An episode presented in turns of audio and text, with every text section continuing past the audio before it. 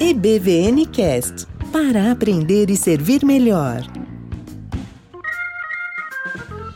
E aí, estudante, Genk, Carlinhos Vilaronga por aqui, é BVNcast episódio 105. Final de fevereiro, muita gente com namorado e namorada nova depois das festas de carnaval lá no Brasil. Mas afinal de contas, qual é o significado do namoro? E para ajudar a gente a pensar um pouquinho sobre esse tema, nós conversamos com o autor do livro O Significado do Namoro, publicado pela editora Corandeon. O Jean bateu um papo muito legal com a gente e compartilhou um pouquinho do conteúdo do livro. Agora, estudante, não se esquece que este é o último episódio que vai ser postado no feed da nabecast.jp. Para você continuar recebendo os episódios do EBVNcast, é muito importante que você assine o feed EBVNcast no seu agregador preferido. Está disponível no Apple Podcasts, está disponível no Google Podcasts, está disponível também no Spotify. Então não se esqueça de fazer a sua nova assinatura para você não ficar triste depois por não receber os nossos episódios. Bom, chega de blá blá blá, é hora da gente ir pro episódio. Bora lá! EBVN Cast. Jean, bem-vindo ao EBVN Cast. Muito obrigado, prazer estar com vocês. Legal, a gente tem uma tradição aqui na casa de quando a gente recebe visita, é o visitante é que se apresenta. Então, por favor, Jean por Jean. Muito bem, meu nome é Jean Francesco, eu sou brasileiro, morei na cidade de São Paulo praticamente toda a minha vida, 28 anos ganhado para o evangelho por intermédio de um amigo da escola e eu tinha 14 anos, acredito, é, 14 anos. Depois, com 18 anos, eu fui enviado para o seminário, Seminário Presbiteriano de Campinas, e de lá para cá fui ordenado ao ministério pastoral e tenho trabalhado como pastor presbiteriano já tem uns sete anos. E aí também durante o ministério acabei, pela própria bondade de Deus e vontade de alguns amigos também que queriam me colocar na docência, acabei me apaixonando pela docência, aula em seminários, em escolas teológicas. Dei aula no seminário de Campinas por três anos e dei aula no seminário Servo de Cristo, que é um seminário oriental, bem no centro da, da capital de São Paulo, por três anos também. E agora estou fazendo um doutorado aqui nos Estados Unidos para aperfeiçoar um pouco mais aí sobre o nosso conhecimento teológico.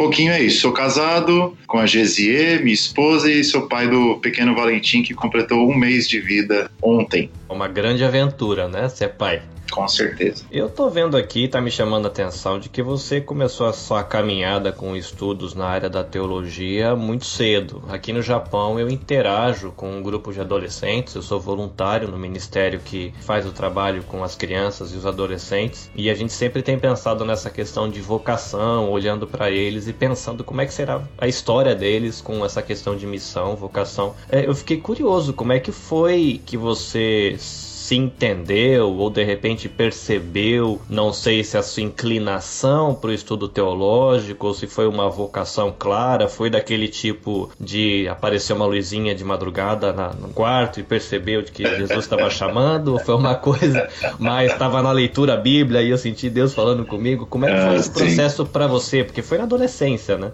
Foi, boa pergunta. Desde que eu me converti lá para os 14 anos, eu, eu tive uma, uma paixão, assim, uma guinada para o evangelho muito grande. Eu, eu era ateu, não tinha interesse nenhum por religião e de repente o Espírito Santo me atraiu mesmo e me ganhou e eu, eu, eu nem consigo entender racionalmente como eu me converti ao cristianismo. Mas foi, foi uma obra miraculosa. E quando eu fiz 15 anos, naquele momento eu não tinha lido nenhum livro inteiro de capa a capa na minha vida. Eu detestava leitura, detestava, enfim, estudar. Ia na escola por obrigação, como a maioria das pessoas. Eu li um livro, o meu primeiro livro, com 16 anos. Depois que eu comecei a, a ler eu comecei a ficar viciado em leitura. E aí eu li a Bíblia. Eu li a Bíblia toda com 16 anos e comecei a ler textos que falavam sobre a Bíblia, sobre espiritualidade, e eu comecei a ficar apaixonado por, a, por esse mundo literário, esse mundo cristão, enfim, a teologia. Até que quando eu estava com 17 anos, é aquela idade que, que, que no Brasil o pessoal fica pensando em vestibular e se preparar, enfim, escolher uma profissão. É, eu costumo dizer que é a tirania de uma coisa só. Você tem que escolher uma coisa só, prestar o vestibular e se você não souber, você não é uma pessoa normal, Eu, eu era uma pessoa dessas. Um momento bem complicado na vida do adolescente essa época, né? Com certeza. Eu não tinha a mínima ideia do que eu queria fazer da vida. Então eu comecei a fazer cursinho, aquela coisa toda e apliquei, comecei o cursinho aplicando para engenharia, mudei para letras, depois mudei para sociologia, depois mudei para engenharia de novo, psicologia,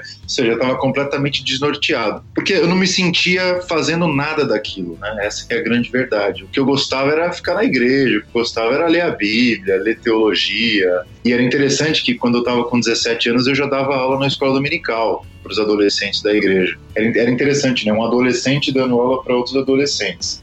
Foi aí que, depois de uma jornada de oração, seis meses orando, pedindo para Deus me esclarecer qual era o meu lugar no mundo dele, eu, eu, senti no meu coração a plena convicção de que ele tinha me chamado para ser pastor. E foi aí que eu conversei com a minha família, conversei com a igreja, e a igreja acolheu isso com, com muita alegria. E no ano seguinte eu estava no seminário, então praticamente foi uma mistura aí de, por um lado, a descoberta da leitura e, por, o, por outro, uma, um sentimento de convicção profunda de que Deus tinha falado comigo e me dado essa, não sei se é essa luzinha aí que você falou, mas foi certamente uma voz muito profunda do meu coração me dizendo para onde ir. Aproveitando que você é um jovem ainda, né, e esse processo de certa maneira foi um processo recente, você como um adolescente, quando você teve essa convicção de que Deus estava te chamando para o ministério, que atitudes foram importantes da parte da igreja e da parte da família que ajudaram você processar esse sentimento? Bom, em primeiro lugar, eu eu compartilhei isso com a minha mãe e ela era uma, uma convertida que também ninguém da família era, era evangélico, essa é a verdade. Ela se converteu um pouquinho antes de mim e ela se converteu numa igreja muito pentecostal. E isso criava muito atrito comigo em casa, porque eu era ateu, não gostava de religião. Mas depois que eu aceitei Jesus e aí a casa ficou numa atmosfera um pouco mais é, positiva, quando ela, ela, eu compartilhei com ela que eu tive esse, esse encontro com Deus e que tinha a convicção de que ele queria, me queria como pastor, ela surtou de alegria, entendeu? ela ficou muito feliz e ela chorou e, e aquela, aquela exaltação toda.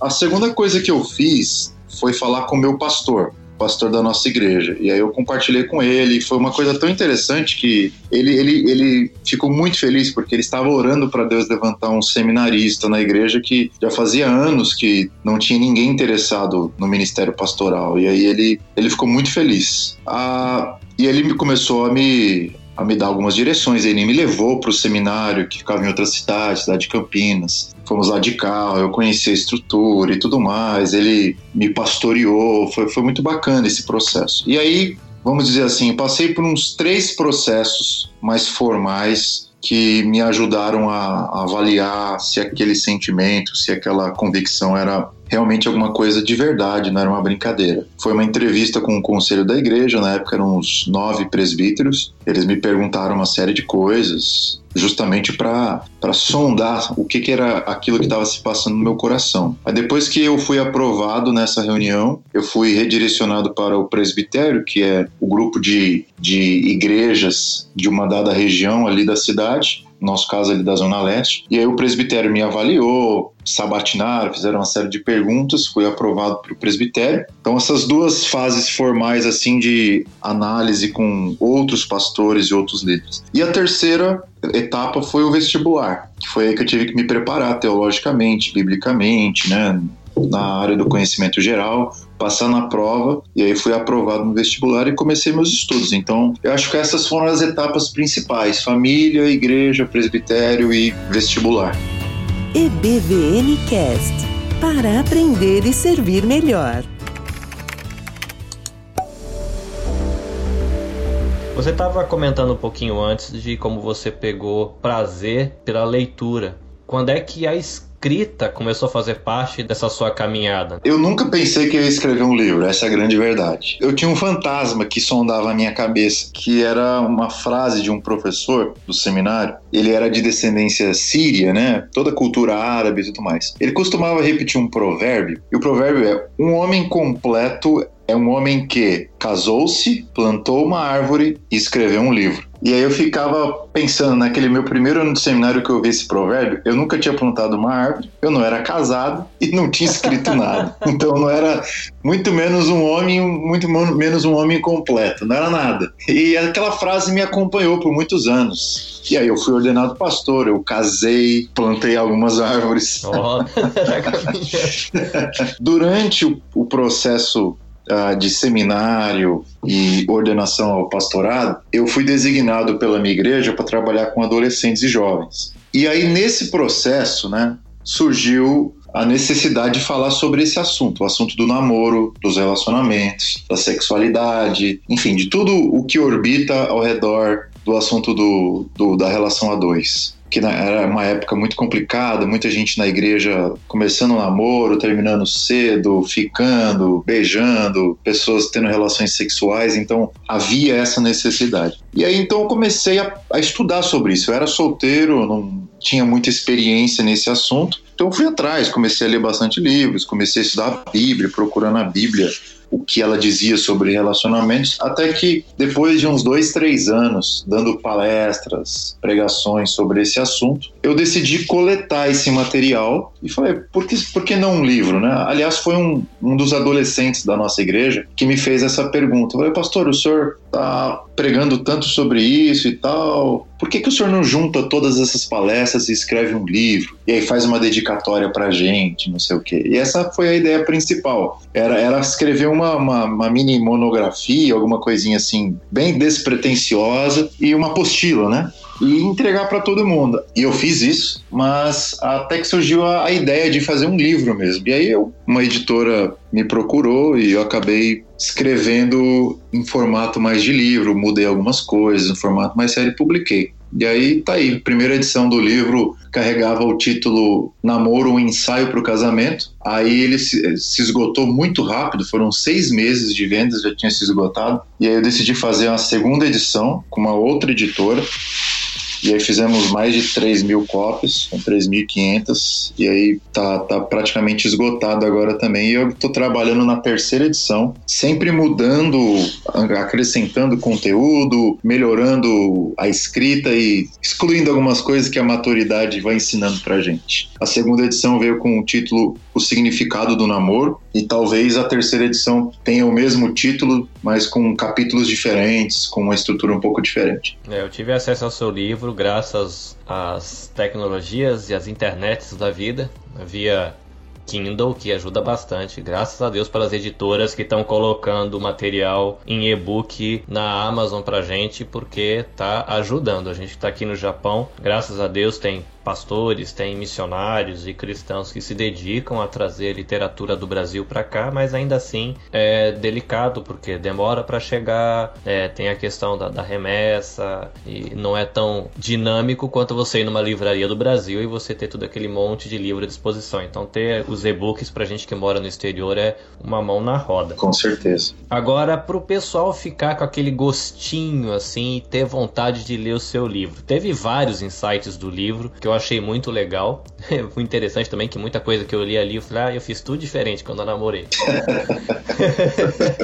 para dar uma dica assim para quem tá ouvindo ou até um adolescente que esteja ouvindo. Se a pessoa buscar no teu livro, o que, que ele vai achar lá? Muito bem. A primeira coisa que eu tive interesse de, de pesquisar foi sobre a história do namoro. Porque algumas pessoas pensam que sempre se namorou durante a história da humanidade. O namoro sempre existiu. E eu sempre tive essa dúvida: de onde surgiu o conceito namoro? Porque se abre a Bíblia, você não vê namoro, você vê um pai por exemplo, Abraão pedindo para o seu servo Eleazar ir para um outro povoado escolher uma esposa para o seu filho. Ele mandou um empregado, nem o pai vai escolhendo. Exatamente, nem o pai, foi, mandou um empregado. E aí você olha outros textos da Bíblia, você se acostuma com aquele, aquela história de casamentos arranjados e tudo mais. Mas, poxa, não existia namoro, não existia nada, nenhum relacionamento pré-marital. Até que você chega no Novo Testamento, a coisa desenvolveu um pouquinho, aí você já tem o desenvolvimento do conceito de noivado, que era o processo de um ano, que o casal ficava acordado, queria casar, então depois desse um ano eles acabavam se casando. E aí eu comecei a estudar a história dos relacionamentos e cheguei à conclusão que o namoro era um conceito muito, muito precoce. Ele tinha apenas 120 anos. 120, 130 anos. O grande clímax do conceito de namoro, ele estava bem perto da gente. Era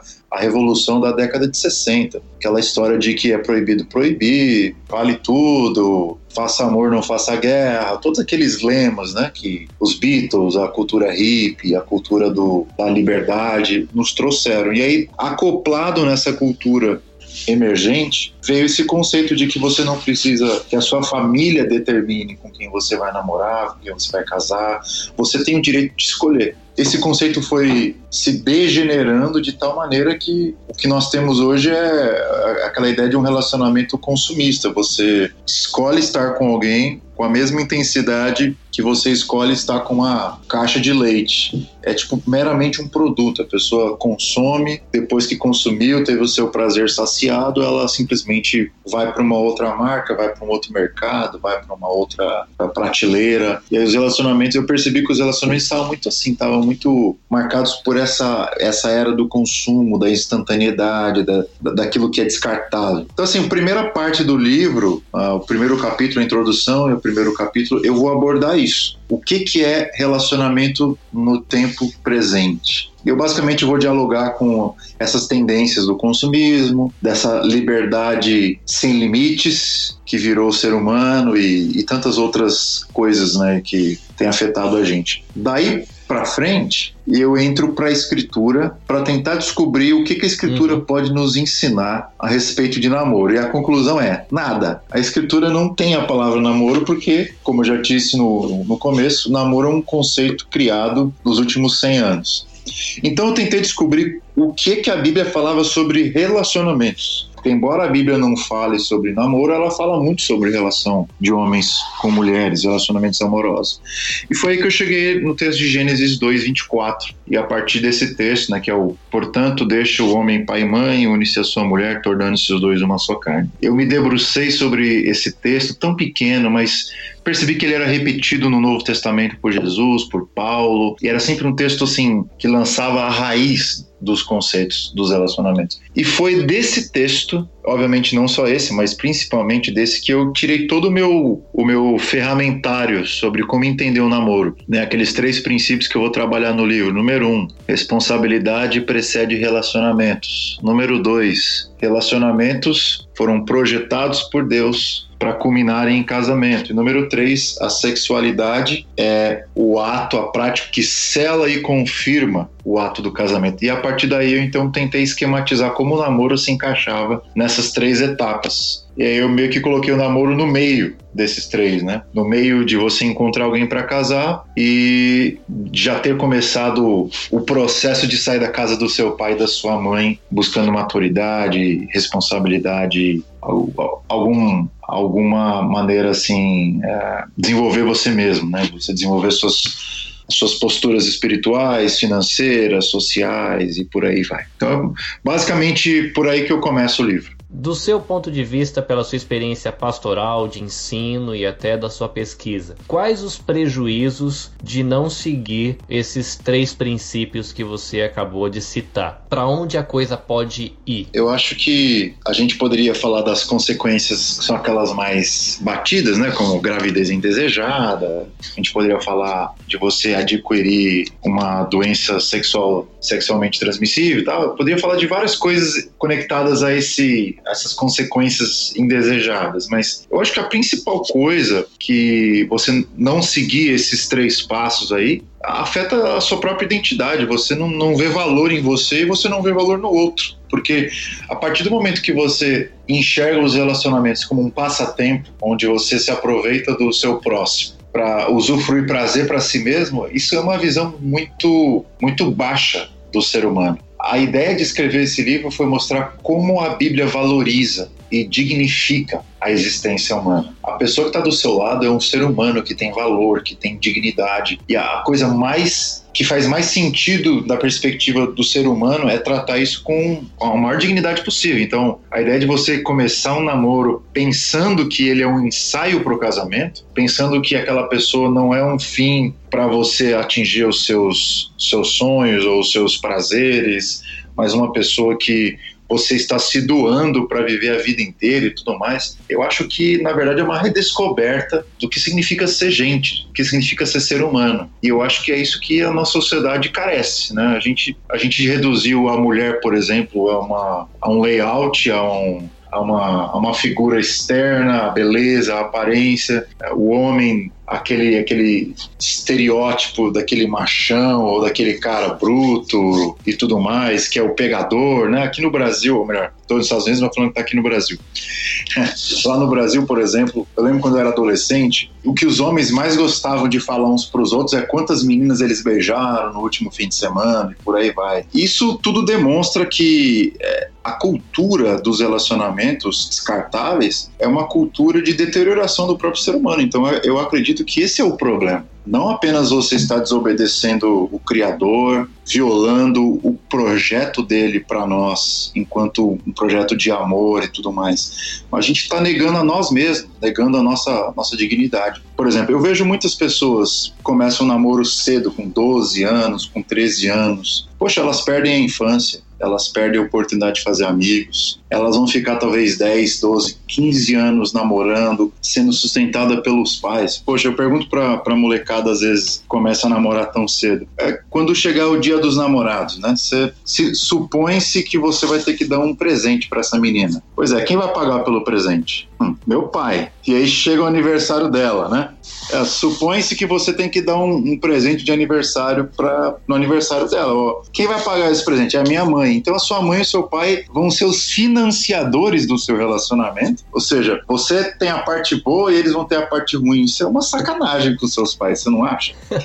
e aí eu tenho essa conversa com eles e eles, eles, eles concordam, pô, faz sentido. Ou seja, a responsabilidade precede relacionamentos. Faz totalmente sentido. Mas quando a gente é guiado somente pelas nossas paixões e esquece o cérebro de lado, é para aí que a gente vai, é para uma, uma jornada sem sentido mesmo. O livro é uma tentativa de chamar essa, essa nova geração para que eles percebam o quanto a gente está sendo guiado somente pelas emoções e não pensando nas consequências e no que de fato a gente está fazendo, que acaba denunciando que a gente tem uma visão muito baixa de nós mesmos.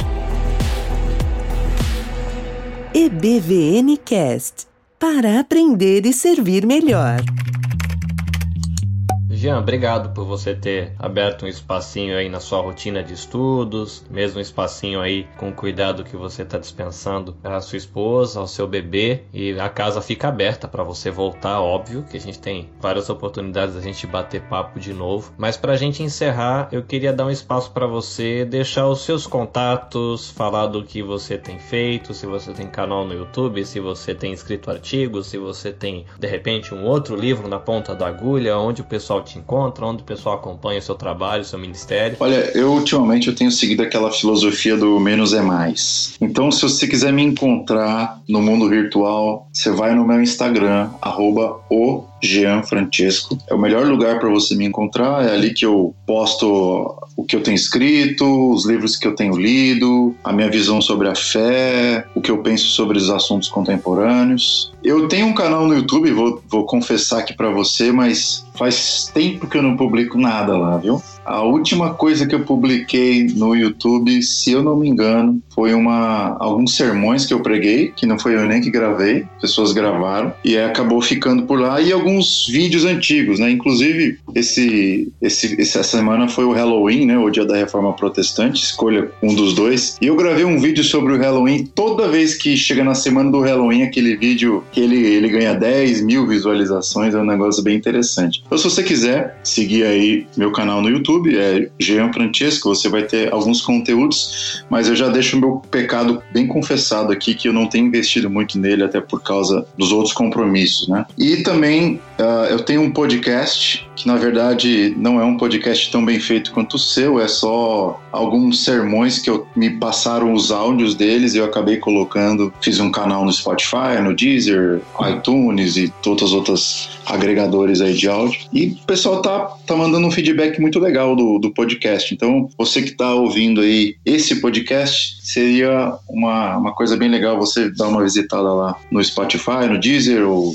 no Apple Music e ver o que a gente tem por lá. Eu acho que tem mais de 50 mensagens. A gente procura por Jean Francesco também? Isso, é, é assim, é, é para simplificar, é tudo Jean Francesco. Então você vai encontrar tudo no meu nome lá e, e com certeza vai, vai ser bênção para sua vida. Eu tenho recebido muito, muitas mensagens de pessoas que têm ouvido os sermões. Eu, para ser sincero, eu nem acreditava que ia ter uma repercussão tão boa. Que às vezes a gente, a gente faz os vídeos no YouTube, manda para as pessoas e acha que o vídeo vai alcançar muito mais do que o áudio, mas por incrível que pareça, a, o podcast tem alcançado às vezes mais do que alguns vídeos que eu tenho feito. Realmente acredito nessa plataforma, acho que ela, ela vem para somar mesmo. E é basicamente isso. Eu tenho alguns livros na cabeça, para ser sincero, mas eu não estou com muito tempo para desenvolvê-los agora, devido aos estudos aqui no doutorado. Mas eu tenho um livro quase pronto sobre escatologia cristã. É um estudo, é um estudo sobre o novo céu e a nova terra. Já está com umas 300 páginas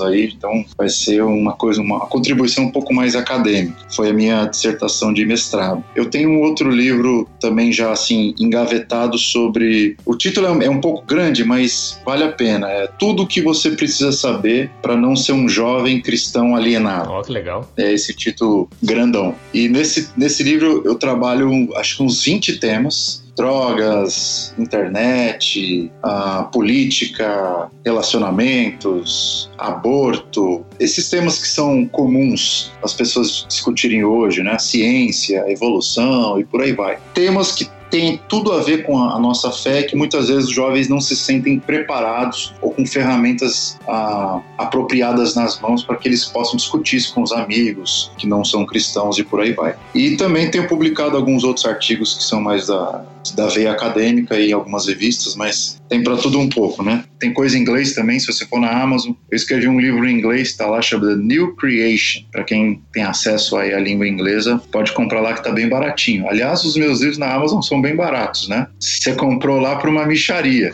Esses dias fizeram uma promoção lá por R$1,99. Mas é legal essas promoções da Amazon também, porque dá acesso à literatura para um monte de gente, né? Às vezes tá, tá, apertadinho, fala esse mês não dá e de repente você cai na promoção, nossa, fica feliz da vida, já compra logo uns 3, 4. É verdade. então tá lá, tá bem baratinho, pode aproveitar e tenho certeza que vai, vai ser útil para todo mundo aí que tá ouvindo. Já mais uma vez, obrigado. Deus abençoe você, sua família, seus estudos, agora a sua grande aventura com a paternidade, que vai, ter, vai muito divertido. tô vendo, eu tô percebendo. É cara, é muito legal. Principalmente à noite, né?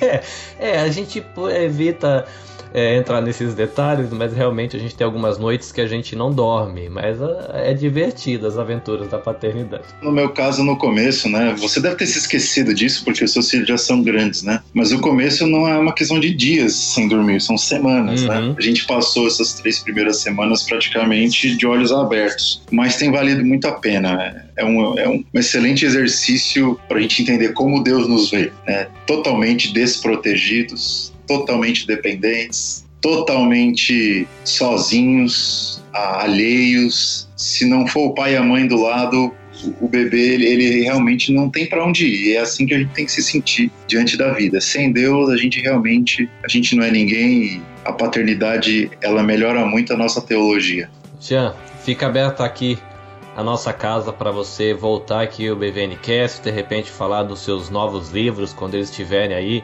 bonitões prontos para serem distribuídos via mundo afora, ou quando você completar de repente seu doutorado, falar um pouco do que você escreveu aí no final dessa jornada.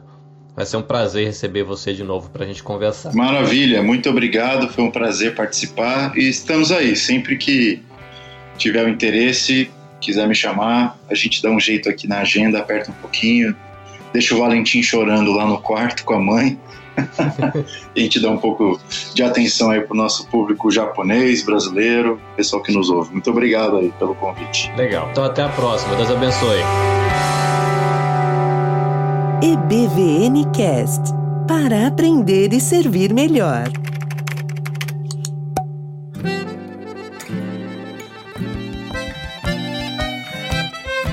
É isso, meu querido ouvinte, mais um episódio vai chegando ao fim. E lembrando você de que você pode nos encontrar nos agregadores de podcast, você também pode visitar o nosso blog ebvncast.com para conhecer um pouquinho mais da equipe e da nossa história. Se você quiser conhecer outros episódios e mais outros podcasts produzidos e publicados pela NAB Podcast Network, dá uma olhadinha lá em nabcast.jp para você conhecer outros projetos em quais nós estamos envolvidos. E não esquece, né? Vai dar uma olhadinha lá na rede social do Jean, Faz um tempinho que a gente fez essa entrevista, então ele ressuscitou o canal do YouTube dele, tem bastante coisa no Instagram dele lá. Dá um oi lá, fala: olha, a gente aqui do Japão te ouviu, estamos aqui dizendo olá. Né? É legal quando o pessoal dá atenção pra gente, para bater papo, a gente aprender com eles. É legal a gente retribuir, deixando o nosso oi, nossa palavra de incentivo, enquanto ele a sua esposa e seu pequenito estão vivendo a aventura em família lá nas Américas. É isso. Eu, Carlinhos Velaronga, fico por aqui. Deus abençoe você e espero te ver no próximo episódio. Sayonara!